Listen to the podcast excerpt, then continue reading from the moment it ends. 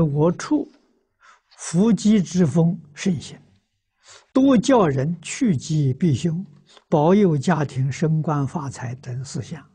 教人于初一十五上香，上香有九支、十二支不等。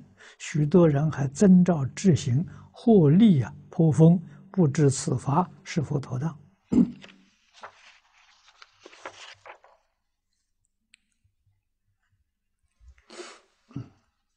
我在年轻的时候看过佛记，啊，很小，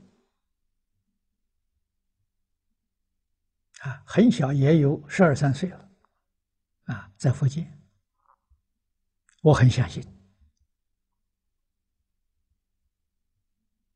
啊，因为这个伏击的人不认识字，我临时抓来的，啊，找些什么人呢？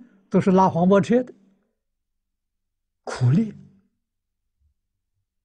啊，卖柴的，卖水的，啊，这现在都没有了。现在用自来水、用瓦斯没有了，啊，在从前樵夫，那他们都不认识字，没有文化，啊，随便在这个街上就就就请他过来，两个人扶，一个人扶一边，又不是一个人，啊，真的在沙盘上会写字。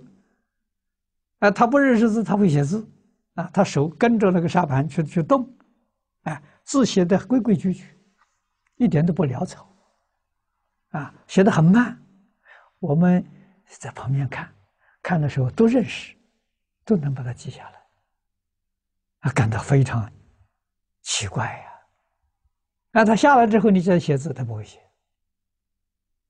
啊，所以我相信那是真的。啊！以后我在我住在台湾，台湾也有福记，他有乩童，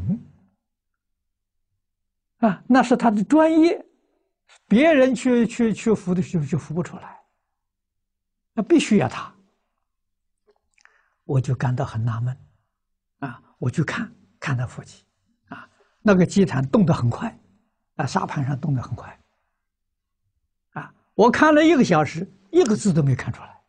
只看出这乱动，速度好快。他口里头念念有词，旁边给他记录。我对那个很怀疑，不相信。啊，我把这个事情啊向张家大师报告。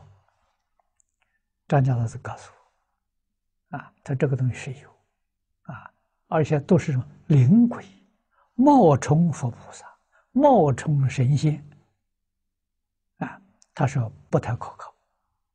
而且告诉我，满清亡国就亡国在佛佛乱上。啊，慈禧太后相信这套。啊，所以宫廷里面国家大事，请机拂乱。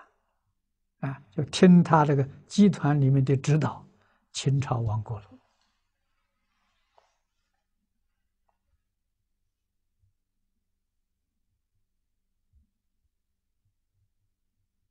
啊，所以老师这样叫我把这个事情呃说明。啊，这个事情，嗯，不能够相信。啊，要相信佛在经上的教诲，就不会错。啊，他是凡夫，他不是圣人。